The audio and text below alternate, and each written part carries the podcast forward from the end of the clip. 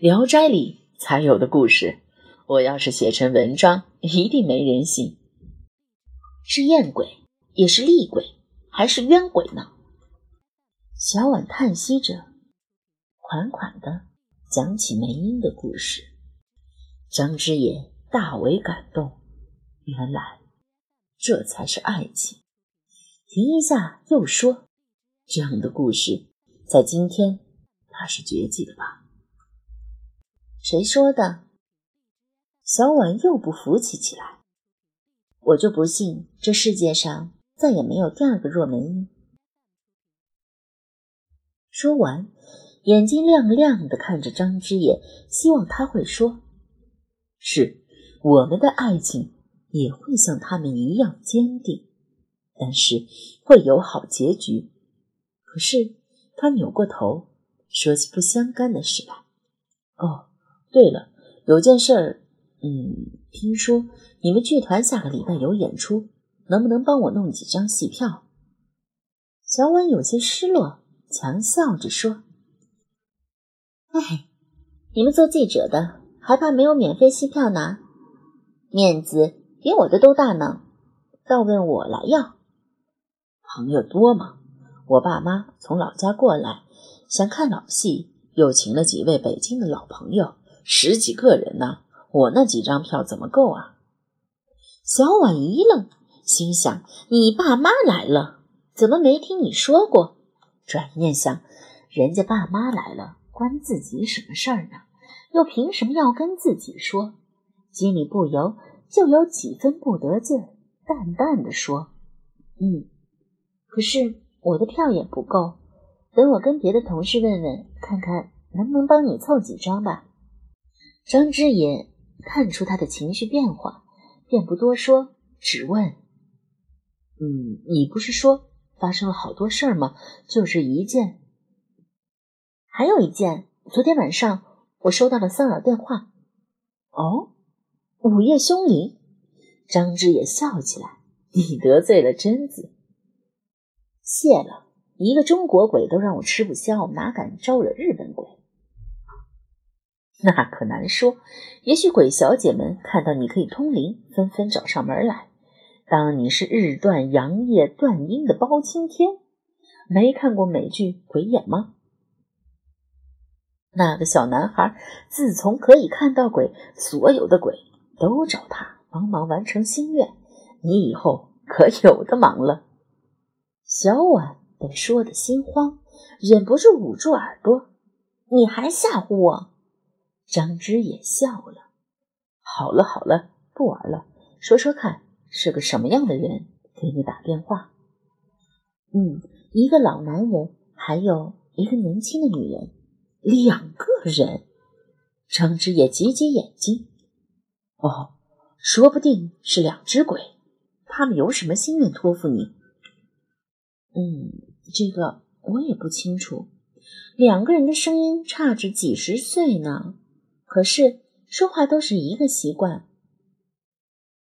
嗯，都是翻来覆去只说一句话，一个是说叫他不要搞我孙子，另一个是说不要和他在一起，不要和他在一起。张之也愣住了，半晌说：“在以后有这样的电话，不要接，我明天就帮你办来电显示。”嗯。小婉顺从的答应着，将自己的手放在张之野手中，撒着娇。我给你讲了好故事，你也给我讲一个吧。讲故事？什么故事？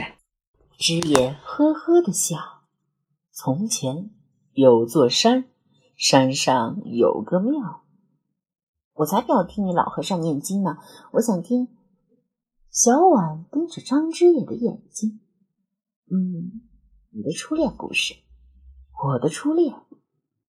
张之野愣了一愣，为什么要听这个呀？想知道你更多吗？小婉绕着之野的胳膊，说一遍好不好？好嘛，你的女朋友，我记得你第一次请我看电影《游园惊梦》的时候跟我说起过，她的英文名字叫 Vivian，对不对？哦，你的记忆力可真好。张志也笑着，可是笑容十分勉强。哎呦，那都是过去事儿了，有什么好说的？我好奇呀，她是个什么样的人？女人。是个什么样的女人？漂亮吗？能干吗？性格怎么样？做什么工作？还有，你怎么了，小婉？张之言将她搂得更紧了。哎呦，这是在审我吗？不是啊，我就是觉得我对你的了解好像很少。昨天我等你不来，突然就觉得很害怕，觉得从来都没有真正的认识过你。你去过我的剧团，去过我家，见过我所有的同事和家人。可是我呢，除了你的工作是记者，你的电话号码，我几乎对你一无所知。一旦你的电话打不通，我和你就好像陌生人一样，完全没有办法知道你的信息，好像忽然之间我们离得很远。从来没有认识过似的，所以我想知道多一点你的事。哦，那你想知道什么呢？小生知无不言，言无不尽。张志业嬉皮笑脸。小婉想一想，嗯，你有过很多女朋友吗？很多，很多，多的数不清。张之野故意逗他，看到他真的有点急了，又赶紧说：“不过现在就你一个。”小婉白他一眼，不说话。这也将他再搂一搂，说：“嗯，要不这样，你先向我坦白，谈过几次恋爱了？”